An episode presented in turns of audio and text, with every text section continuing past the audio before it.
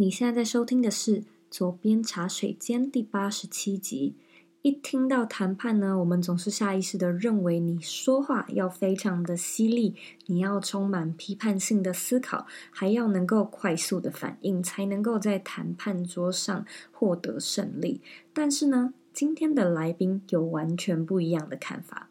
我非常荣幸可以邀请到谈判大叔陈侯勋到节目上面和你聊聊被动谈判术是什么，以及呢，你要怎么样把它运用在生活或者是职场上。如果说啊，你认为自己是一个生性内向、害羞，或者是觉得自己不善言辞的人，今天这一集能够让你大开耳界，或者是大开眼界。在节目开始之前呢，我想要问你一个问题。你领取我们的 Bring Your Life 免费四天迷你课程了吗？这四天的课程呢，每一天都会给你大约十到十五分钟的影音内容，让你在线上做观看。如果说你想要将自己的部落格转化成可以开始赚钱的自媒体，相信这堂课呢，对你有非常非常大的帮助。那在第一天呢，我会教你经营品牌常见的四个错误；第二天呢，让你知道内容变现的三种方式；第第三天，我会带你了解四个兴趣和事业最大的差别。第四天，我会教你如何找到热情，创造价值。如果说啊，你自己在新的一年想要开始做自己的个人品牌，或者呢，你想要打造一个能够一边旅行一边工作的事业，我相信呢，你会非常喜欢这套课程。如果说呢，你感兴趣的话，你只要在网址上输入 z o e y k 点 c o 斜线。B Y L M I N I，再说一次是 B Y L M I N I，你呢就可以输入网址，然后呢在上面填表单索取你的免费课程。那现在呢，我们一样要来阅读一位听众他在 iTunes Store 上面的分享。今天的听众是。零七一二，他写说，第一次在 iTunes 写评论，给了五颗星。我在其他的 YouTube 看到 Zoe 这个频道，好奇的来听一集，结果呢就变成忠实听众，在两个月内把所有的广播都听完了，也推荐给身边的朋友，逼迫他们一起跟我学习。每听完一集，就会觉得自己真的有进步一点，希望这个广播不要断，一起到老。非常谢谢林在 iTunes Store 上面帮我们打新评分，我非常开心，我可以成为你的第一个写评论的节目。因此呢，我真的非常非常感谢你愿意特地花这个时间和心力到 iTunes Store 上面帮我们打新跟评分留言。如果说呢，你对节目有任何的看法，或者呢你喜欢这个节目，记得一定要订阅，然后把这个节目分享给身边你认为会有需要的朋友。我们现在呢也有一个脸书的私密社团，你只要在脸书上面搜寻“理想生活设计”，你就可以找到我们，并且填表单加入我们。我们在这个社团里面呢，讨论有关远距工作、自我成长，还有个人品牌经营相关的内容。我也很期待可以在这个社团里面看到你哦。那在今天的节目里呢，我们会和你介绍什么是被动谈判术，什么是搭舞台，什么是谈判推理。其实这些都是呃非常专业的专有名词。那我们在日常生活中要怎么样来使用这个技术？要怎么样创造出对自己有利的情境，谈得你想要看到的局面呢？这一集的节目其实非常的有趣，里面的内容呢也是左边茶水间从来没有分享过的内容。那我们呢也会在节目中分享一些真实的谈判小故事，让你更能体会谈判的魅力。如果说呢你想要收看这一集的文字稿，请在网址上输入 z o e y k 点 c o 斜线被动谈判术。准备好了吗？让我们一起欢迎今天的来宾。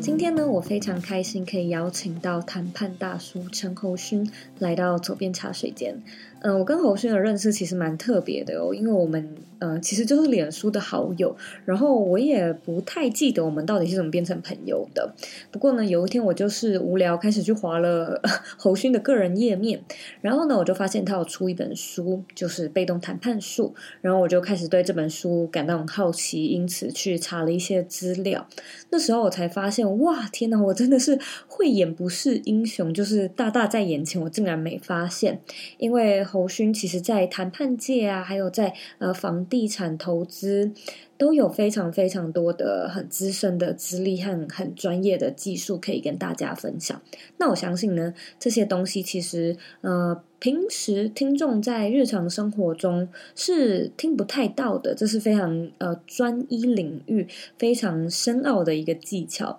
那现在呢，我们就要来麻烦侯勋和我们聊一聊被动谈判术。好啊，当然没问题啊，周易。坦白讲，如果是别人要求我自我介绍，我通常是不介绍。因为在谈判桌上哦，大家要记得，在谈判桌上自我介绍这件事情是会削弱你的谈判力。嗯，所以如果你逼不得已要让对方介绍，要让对方了解你的话，你要想办法的让你的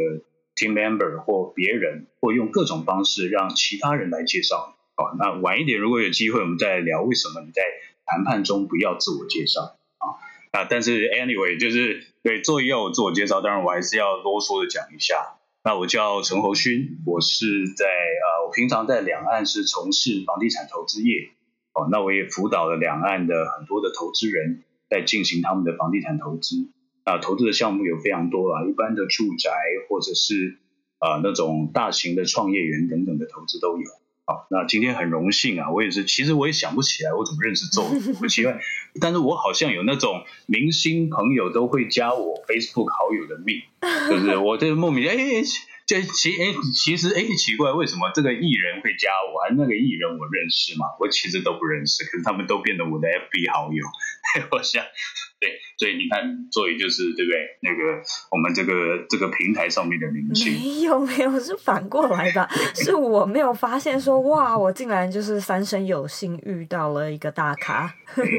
对啊，那反正今天很荣幸来来跟大家聊聊被动谈判术。那这个被动谈判术其实不是你在坊间不会看到这个名词啊，因为这个名词是我创造出来的。只是这种技术它不是一个，它其实早就已经存在了很久的一段时间。不过这都是由那种在第一线最顶级的谈判人员他们的直觉所衍生出来的东西。所以你在一般的理论理论的书籍上面是不会看到的。嗯，了解。那我还蛮好奇的，就是你一开始是在什么样的契机之下，呃，开始去接触所谓被动谈判术的这个技巧呢？当然，因为我从小我们家从小就是从事房地产业，所以我大概四岁开始就跟着我父亲去，呃，常常去看房子，或者常常去谈一些事情啊。啊，所以耳濡目染会有一些感觉，可是真正让我感受到被动的威力的是，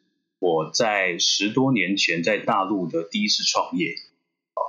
啊，那那时候我是在深圳有带一群深圳的大学生，我们打了一个创业比赛，拿了冠军。哦，那就有了奖金和一些很好的资源。哦，但是一切都很好的时候，我创业开始遇到第一个难题就是。整个深圳哦，所有的呃，我拜访过三四十间工厂，都没有人愿意生产我的产品。哦，因为那因为我看我我长得其实是很幼稚啊，你知道大陆人其实哦，那种同大陆的大陆人同年龄层的人都会看起来比台湾人来老十岁，所以我看起来就更幼稚。那因为长得太幼稚的原因，我到工厂去拜访，哦那老板都不愿意见。他就觉得你这个、嗯、这个小鬼头跟我下什么单啊？而且你下的单又是小单，我干嘛要帮你做？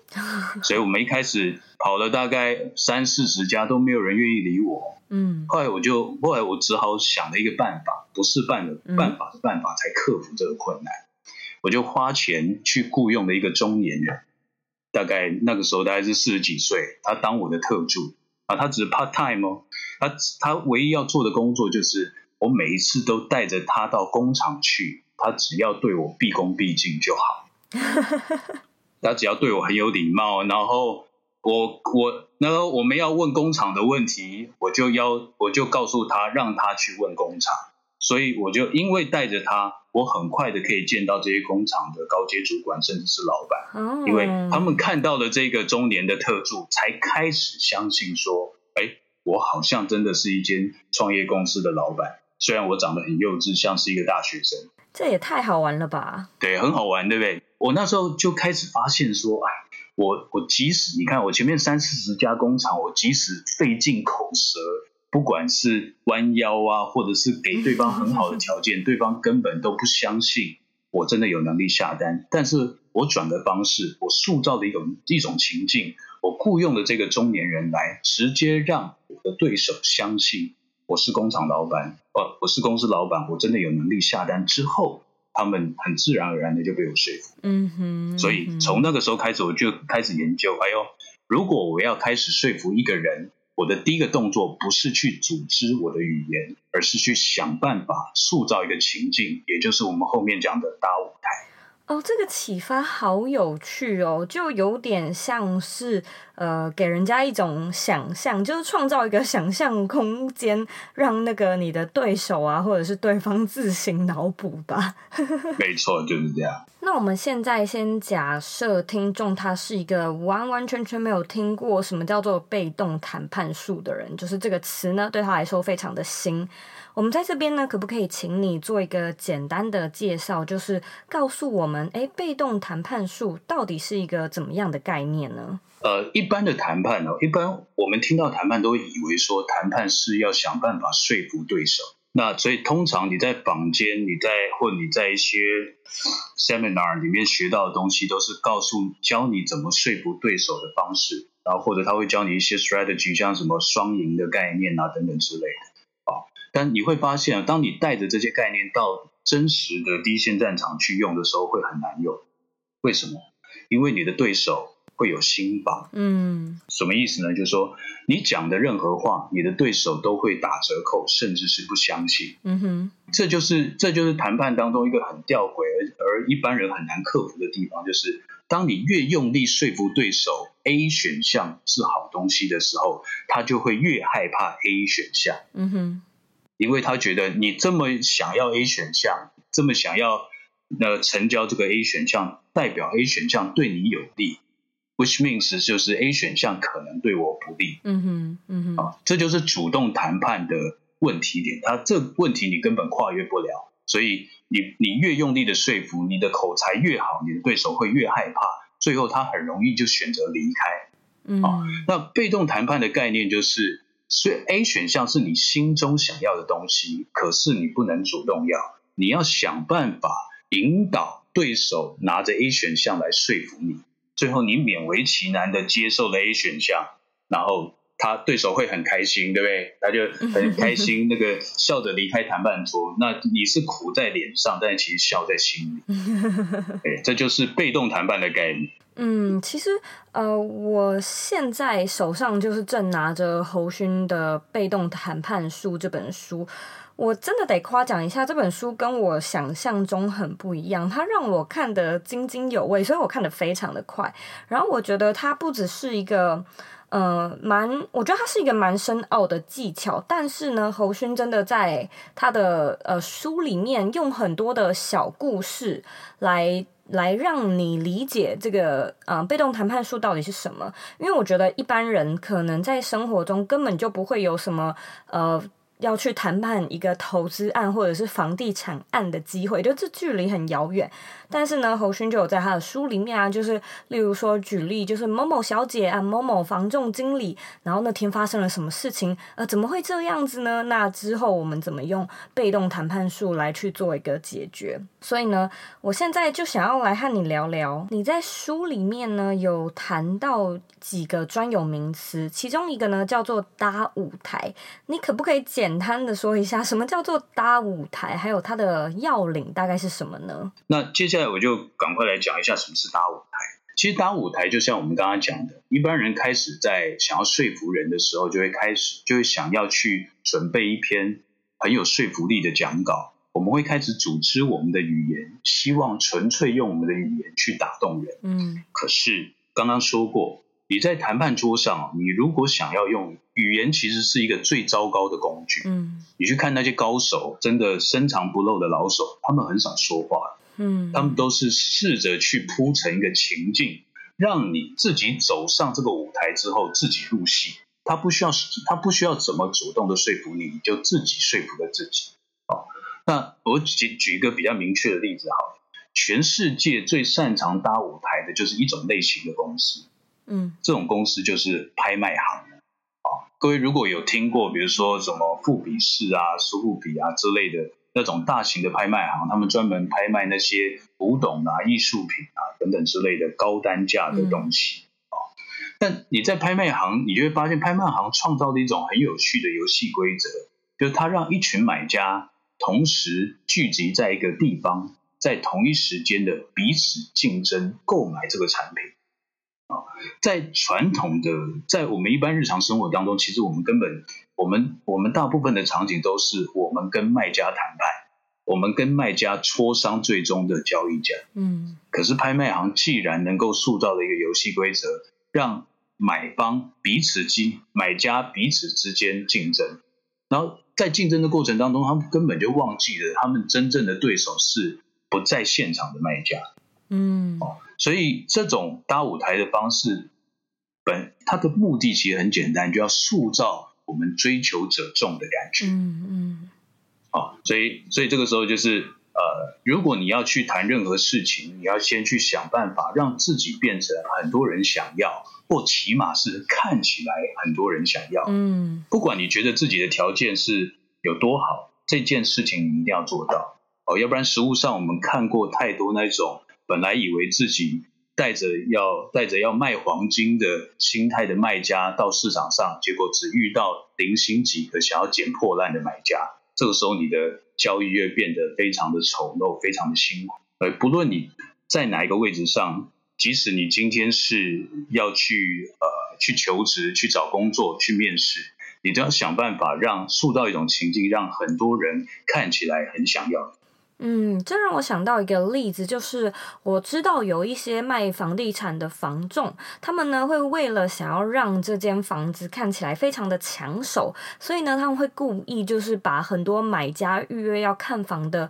时间排得很近。也就是说呢，我今天如果是一个想要看房子的人，我去到现场要看房子的时候，我会不小心遇到上一个买家，就是还没有看完这个房子的人，那这时候呢，我心里就会产生一些心理作用。就想说，哇，天哪！没想到这个房子这么热门哦，有这么多人想要买哦。那我最好要赶快出手，不然就是一下子这么夯就会被人家买掉了。殊不知，这其实也是一种搭舞台的技术，对不对？没错，作为讲到重点，这就是搭舞台的效果。所以你要让自己，就其实我们年轻的时候谈恋爱也是一样啊。有些你，你只要看到你自己暗恋的对象，哎呦，周边突然他今天跟那个男生或跟那个女生怎么讲？靠这么近，讲讲话很亲密的样子，你就会开始心中有焦虑升起来，对不对？然后你可能本来想要再观察一下，我是不是三个月以后再告白，结果没办法，忍耐不下去了，决定今天就告白，这也是一样的道理。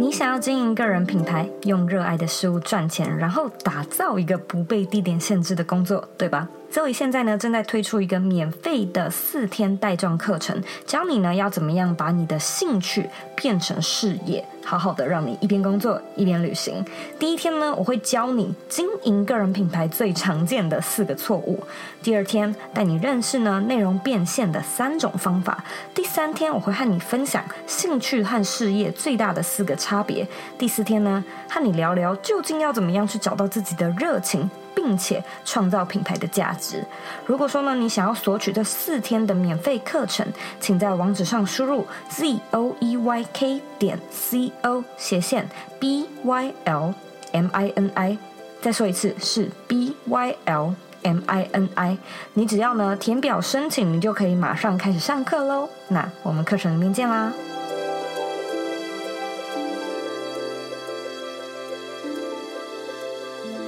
讲到这个恋爱跟告白，那我就要接下来顺势问一个我也觉得蛮有趣的呃问题，就是呢，你在书中啊有一个章节，你写到谈判推力的要领，然后呢，在这边你就写说，离开让你爱上我是一个最呃最好的谈判推力的技巧，我觉得这很有趣，因为很多时候啊，其实。你知道，就是一开始你可能会没有那么喜欢这个人，但是如果说这个人他就是今天突然不理你了啊，或者是他都没有回应你啊，或者他想要跟你分手，那你就突然间觉得你好像又更爱他了。这是一个蛮奇怪的人类心理学。你觉得怎么会有这样的一个心理作用？还有，嗯，谈判推力在这之间扮演了什么样的角色呢？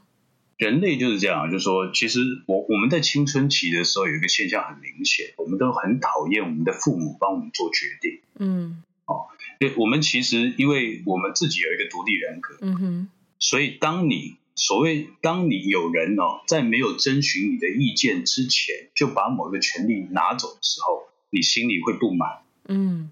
你会觉得啊，我我的我不被尊重了，我被侵犯，哦，所以所以比如说你你明明没。像我们在平常很容易遇到某一种 sales，他就是非常 pushy，他很他很喜欢就是用压迫式的方式说服你要买某一个产品。你原本也许没有那么讨厌这个产品，可是因为他的方式让你非常不想买它。嗯，因为你觉得你你不买这个产品的权利被他硬生生的要拿走，嗯，所以你反而你自己心里会有一股情绪涌起来说，不行，那我就不要，我就不要。啊，谈判推力其实也是用这样的呃心理逻辑在在玩的哦，就是说我们在一个谈判里面呢，我们比如说我是卖方，我要卖一个东西给我的对手，那一般的卖方的做法就是不断的说服对手买我的东西吧，买我的东西吧，买我的东西吧，我的东西很好很好，很便宜很便宜之类的。但是当你一直说服的时候，他会不自觉的有一种。我不买你这个产品的权利，好像慢慢的要失去了，要被你偷走。嗯哼。所以这个时候我们会反过来使用就是，我们反过来，我明明想要卖你这个东西，但是我会拿走你，我会主动拿走你买到这个东西的权利。嗯。这个时候你心里就会反而，哎呦，你为什么，你为什么要离开了？你为什么不让我买了？这我们 这为什么我没有资格吗？之类的，他会开始产生各式各样类似的情绪。其实，在 marketing 里面领域里面，常常使用像是限量品，或是对，或是限时限时品，或这个东西我只卖给某些人，会员制的东西，是目的都是为了要拿走你买到这个东西的权利，以至于让你更想买它。嗯，就是趋避效应。嗯所以这就是谈判推力的一个其中一个要件。那 你你会发现呢，就说，呃，很很多时候你无法说服对方，并不是你你你口才不够好，或你准你不够用心，你你不够努力。恰恰相反，反而是你口才太好，你太用心了，你太努力了，你反而让对方心中的那个心房一直在。一直在堆高，嗯，好，所以我们这个时候就会使用谈判推力，让对方的心房向降低，甚至反过来追逐我，哦，这就是推力的效果。哎，我觉得这个真的非常非常的有趣，哎，我还蛮想问，就是你有没有什么实际的例子是这个推力的使用呢？实际哇，实际的例子蛮多的，因为我们每一场谈判都会这样使用。简单来讲就是这样，呃。如果用恋爱来比喻的话，它有点像是的西方人会讲的 “play hard to get”。哦，欲擒故纵。没错，就是你你感受一下，你在恋爱里面感受一下那种那种 那种力量，然后你把它 转化一下，放在谈判桌上，大概就七七八八很相似。我知道啊，就是有的时候你会传一个讯息，然后会觉得说为什么对方都不回你，甚至是再恐怖一点。那种已读不回的，对不对？哦，你讲到一个很大的重点，已读不回就是这种简讯式的谈判，是我们常常在呃，谈判开始，高手会使用的一种方式。哎，这个让我想到一个例子，就是呢，我前阵子去报名上了一个房地产投资的课，然后呢，在那堂课里面呢，那个老师就教我们说，哦，你在谈那个谈价钱的时候呢，有一个 script，就是有一个逐字稿，他就他就告诉我们说呢，嗯、如果你那个问到价钱的时候，无论对方开的价是多少。当他说出价钱之后呢，你只要说一个字就好了，你就说“嗯”，就这样，然后就就空白，就是“嗯”。这个的意思呢，就是他说，呃，如果啊可以的话，你就是尽量的留白，然后什么话都不要讲，谁先讲话谁就输了。所以你在等待的就是那个一种焦虑的感觉吧，就是你把那个呃。你就你就只说嗯，然后让对方去产生一种自行脑补的感觉，他可能呢就会说哦，那不然我就帮你降价还是怎样的，就是你就是什么都不要回，然后这个就有点像是谁先说话谁就输了的一个游戏，就是嗯，就这样而已。对，这其实概念是蛮雷同的，不过我通常会建议我的投资人就是你要说 no，无论什么价格都说 no 吗？你直接说 no，然后因为你其实呃，你说 no 之后，你要再跟对方要价，嗯，就是这个价格不合理，那等等之类。你你如果呃，我待会还要去看一个 B，我不想浪费我们的时间，我也很讨厌谈判。那我是真的喜欢你的房子，那如你就给我一个价格，如果可以我就接受，不行我就离开。嗯，就是我把它，我把整个过程压缩到它可能。原本留的筹码分成三四次才放给我的，我把它压缩到一次。嗯，刚刚这这个环节叫做攻击型要价。嗯哼，啊，就是你可以让对方很快的把自己心中的头筹码给吐出来，但是他的逻辑跟你之前的房地产的那个老师是背后有一个共通点，就是我们不要不要主动的说出价，你要想办法的让对方说出价。那我想要问你哦，就是你使用被动谈判术这么久了，有没有发生过什么让你印象很深刻啊，就特别有趣，或者是你呃记忆非常深刻的事情呢？不能不能说是有趣，因为我们我们发生的事常常会呃，我们通常都会处理比较棘手的事。那通常来找我的投资人或者是学生，他们都是。在遇到很大的困难，比如说我这本书里面有提到一个广州的单亲妈妈，嗯哼，那她她这个人，Gigi 这个人就是她其实就是一个傻大姐个性，然后她平常很有点有点弱弱的，然后他遇到的对手又是那一种比较霸气的，就女强盗型的那种。那种对手，所以他每次跟这个他是这样，他自己是一个二房东，他跟对方租房子，可是对方就是有非给他非常多不合理的条件，而且承诺的东西常常没做到。那后来因为发生了一些事情。这个这个很霸气的，我们叫做 A 女哈，A 女就要求他赔偿一些损失，其实那些损失跟他一点一点关系都没有。嗯哼，嗯哼。可是在这个谈判的过程里面，在这个沟通过程当中，这个 Gigi 我这个当事人，他就是他就是很害怕对方，他一只要一开始跟对方说话，他就会发抖，他就会说不出话来。你知道，就这这种状况很难处理，因为你不管教他什么样的谈判技巧，他在现场就是用不出来。嗯，啊，所以我们后来就直接要求他不要跟对方见面，嗯、开始回到用简讯谈判。哦，在这个过程当中，我们会故意用丢出一些情境啊，然后也许啊，我们会丢出。让对让这个 A 女很害怕的东西，然后同时也会让她舍不得跟我这个当事人 Gigi 呃交恶的东西。然后这个过程当中，我们每次发简讯，对方只要一生气，我们就会 hold 住，就等着我，我就会让我的学生不要回应。那对方一生气完之后，他过他可能过了一两分钟，他会有点害怕。他生气了之后，我们是不是真的会找律师告他，或者采取一些？之前我们提过的，他会担心的的决策啊，所以他就会回过头来开始开始慢慢的来跟你解释，嗯，慢慢的解释啊，所以在这个过程当中，我们不断的被动，不断的让他不断的丢一个东西之后，等他回应，等他解释，等他慢慢的就是他就会释软，软下来，他就服软。嗯哼。所以到最后一次，终于整场谈判，他们两个人只见了一次面，就最后一次。嗯。然后那一次呢，嗯、我要求 Gigi 在一个在广州一个很大的饭店订最好的包厢，然后找了一个他的找了一个他的认识的长辈当他的 wingman。可是他们两个在现场什么话都不要说。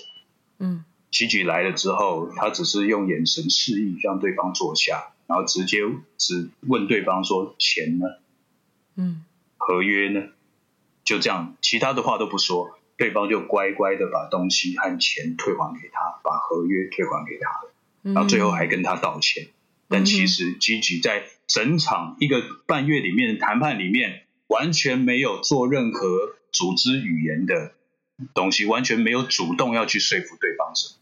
嗯，他完全是用被动的方式，慢慢的垫高了他自己在对手心里的位阶，嗯，然后对手本来瞧不起你，觉得你好欺负，对手最后竟然还怕，然后乖乖的把东西吐出来还给你，嗯，这就是被动谈判的好处，专门适合这种呃口才不好或个性比较。比较有一点温柔，太过温柔的这种对象。嗯，讲到这个啊，就让我想到一个我自己的故事，就是呢，我曾经有一个男朋友，然后呢，呃，我们是在谈远距离恋爱，哎、然后呃，如果说每一次我们吵架的时候，就可能都是用电话或者是简讯吵架嘛，然后呢，他。不知道是不是读过《被动谈判书》这本书，或者反正他就是可能很了解我，或者是很聪明吧。他就是知道我生气不太会气很久，所以呢，他就会不回应。就是我就会很生气的打很多很多简讯，生气生气生气，然后他就会不回，他就会冷处理。然后呃，我就会自己在那边气气气，早上然后气到下午，然后我就不气了。所以我就觉得他做法其实很聪明，因为他知道他不需要做什么样的处理，然后我自己就会气消，所以他从来都不需要正面的和我冲突，就是从来都没有主动处理啊，一直到尾都是被动的处理。嗯，对，其实很多时候就是你被动，你可以让呃问题自己处理自己。不过当然还是需要一些 approach，就是你要把这个走问题自己处理自己的方向走到引导到你想要的方向上，这就是被动谈判术其他的技术在教你的东西。嗯，那我现在来做一个假设，因为我觉得我呃听左边茶水间大部分的听众应该都不是在做跟投资或房地产有相关的呃职业。如果是这样的话，我们平常日常哪时候可以呃练习还有运用到这个技术呢？其实被动谈判术在很多层面都可以使用，像我有跟远见一起推出一个节目叫呃。呃，收服惯老板的二十堂谈判课，里面就有大量的使用被动谈判的技巧，教你怎么跟你的老板或者是跟你的客户沟通，甚至是办公室里面有一些很讨厌的小人啊，你可以怎么样去用被动谈判术去处理他啊？的这个这个，所以其实环节上面是蛮多的。不过我我会在所有每个投资人来找我，我都会要求他们先先知道一个观念，就是说。呃，坦白讲，身为一个谈判的专业人士，我会建议你在生活当中百分之九十五的时间不要使用谈判术。哦，不要使用？不要使用。呃，因为谈判能够帮你带来胜利，可是谈判无法为你赢得人心。嗯，我当我们在。这些很多很多的技巧都是在短期里面很强效，它有点像普拿疼。嗯，你头痛了，你吃了你就立刻有效。那这谈判术，我们教的谈判术是这种东西。可是如果你要跟一个人建立长期的关系的话，你频繁的对他使用这些技术，他总是会隐隐约约的感觉到。嗯，所以你就你就无法跟他真的进入到那种交心的感觉。嗯嗯。所以很多人，我的投资人就会问我说：“我是不是日常生活每天都在谈谈判？”我说：“才怪！我平常我平常是一个非常好说话的人，根本不讲价。我你你要我买东西，我是不杀价的，我就哦 OK，我觉得可以，我就买。哦，因为生活当中你要让自己轻松，你要让自己，你不要常常使用自己的心力去做那种嗯这种技术层面的东西，嗯嗯嗯、因为你会累，而且你也没有办法建立很好的人际关系。对，那你只要在你人生当中最关键的时候，你或者比如说金额最大的，像房地产买卖，嗯，或者是了不起是买车，你可以谈一下。那的这种环节，你在使用谈判术，那你其他百分之九十五的谈环节，你就没关系，你就 let it go，你就很轻松自在的用你的真我去跟人家互动，这样你整体的生活品质才会上升。哎，这真的很有趣哎！你大概是第一个呃来宾，就是来宣导一项技术，然后叫大家没事不要使用这项技术。对，当然你练习的时候你可以练习啦，可是你真的平常不要用，因为这是我是过来人的经验嘛。你如果你你如果在你人生当中的每一张谈判桌你都取得胜利，你最后很容易后悔。嗯，你常常在呃某一些关键时刻，你会你可能会没有朋友，或者你可能会、嗯、你可能会。你可能会失去一些东西，嗯，呃，你让在生活当中很多小事情上面吃点小亏，让大家都喜欢跟你互动，跟你做生意，你反而会不自觉的常常收获更多更大的资源或者是善意啊。但是当然，我们我的这本书第一章就是要你，你人不能只有善良，你还是必须要拥有保护善良的力量。嗯，当你真的面对危急时刻。面对某一些关键时刻，比如说有人要来欺负你，或者是这是你这栋房子是你们家族三代辛苦所得，你不能卖出去的时候，你不能够让他吃亏。这个时候你就要使用谈判术，那这个谈判术就可以很好的帮助到。哇，原本只是在讲一个谈判术，现在开始讲起人生道理哎。老老男人就会这样，老男人就会这样。那在这边呢，我要来问你一个每一个来宾都要被问的问题，那就是你认为的理想生活是什么呢？就是保护自己、保护家人，还保还有保护善良的人。那如果你还行有余力，那就帮助他们找到意义。嗯，非常谢谢你。如果说大家对你的这本书或对你的内容感兴趣，嗯、呃，哪边可以找到你呢？呃，你我我想，可能每家的某一些书店应该会会有我的这本书。然后你如果呃，你们也可以 Google 到 FB，我我有个 FB 的粉丝团，那接下来会开始在上面放一些文章，或者是呃，每个礼拜我们会为听众在上面发问问题的粉丝回答三个实问。嗯，应该基本上打谈判大叔陈侯勋在 Google 上面搜寻就找得到了，对吧？嗯，对，就找得到了。好，如果说听众对呃这些资讯感兴趣的话，回到这一集的原文里面呢，都可以找得到相关的资料。非常非常谢谢你今天特地花时间来到左边茶水间，跟我们聊了这么多。我觉得真的真的非常有趣的话题。嗯，谢谢 Zoe，我也觉得很开心。然后第一次越洋接受这种访问，对啊，还可以，我们终于认识周宇真正的认识了周宇。我也很开心可以终于认识你，终于不再是网友了。谢谢。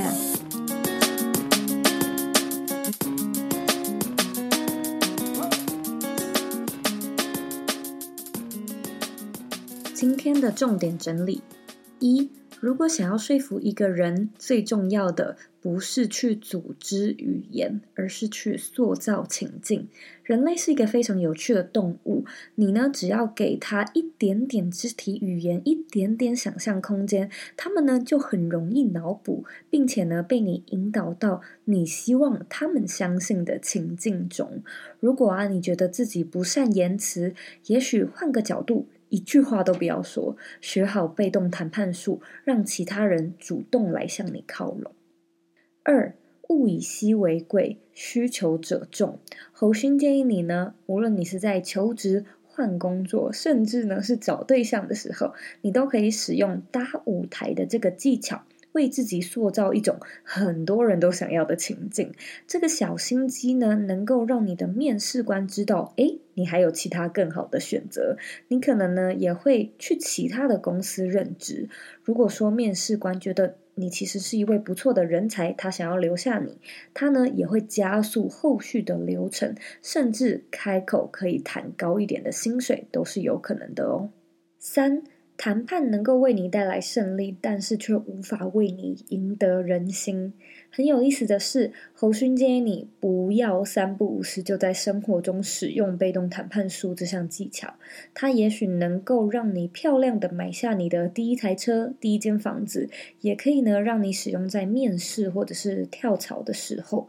但是，假设你连朋友之间的日常相处都不断的使用这个被动谈判的技巧，可能呢会让人与人之间的交情产生戒心。回头来看，可能也不是那么的值得。感情这种东西，还是要实实在在的经营才是最可贵的。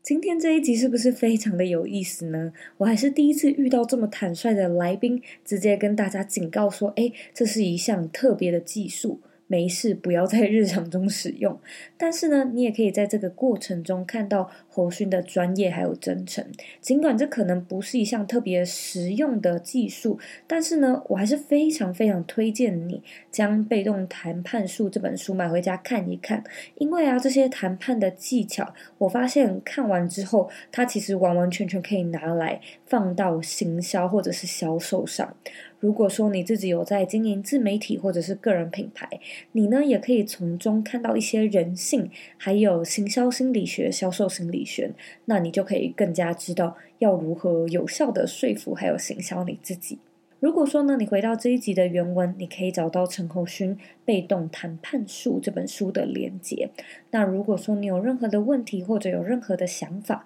我都非常欢迎你呢回到我们的网站或者是 Instagram 上面找我。我的网站网址和我的 IG 账号一样是 z o e y k 点 c o。你呢可以截图这一集的节目，然后放到 Instagram 的 Story 上面 Hashtag 我，让我知道你有在收听。最后的最后呢，我知道你是非常忙碌的，我也知道呢，你可以选择去做很多很多其他的事情，